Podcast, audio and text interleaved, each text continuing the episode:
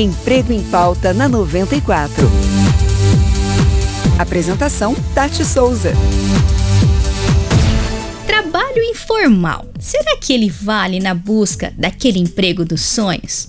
O que eu tenho para falar para você é que sim, ele vale e vale muito. Sabe aquele frila que você tá acostumado a fazer, de repente para um parente, para amigos? Sabe aquele trabalho que você faz é, para os seus colegas de sala, para os seus parentes, para os seus amigos mais próximos? Sim, ele conta como experiência profissional, porque você precisou desenvolver habilidades para você poder fazer a entrega daquele trabalho.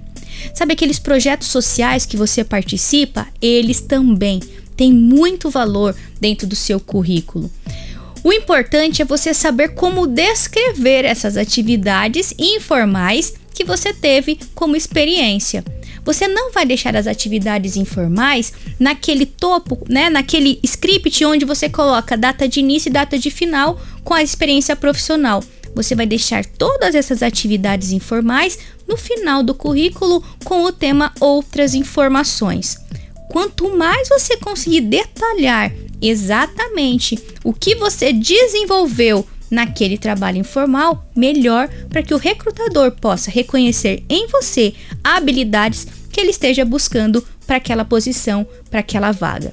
Então, nada mais de ficar se queixando de não ter oportunidades e experiências profissionais e por isso você não conseguir o emprego do seu sonho. Saia por aí fazendo trabalho voluntário, saia por aí fazendo, trabalhando por freelancer, trabalhando por projeto, porque sim, esses trabalhos todos vão ter um grande peso no seu processo de recolocação profissional. Espero que tenha feito sentido para você essa dica. Nós nos vemos no próximo Emprego em Pauta.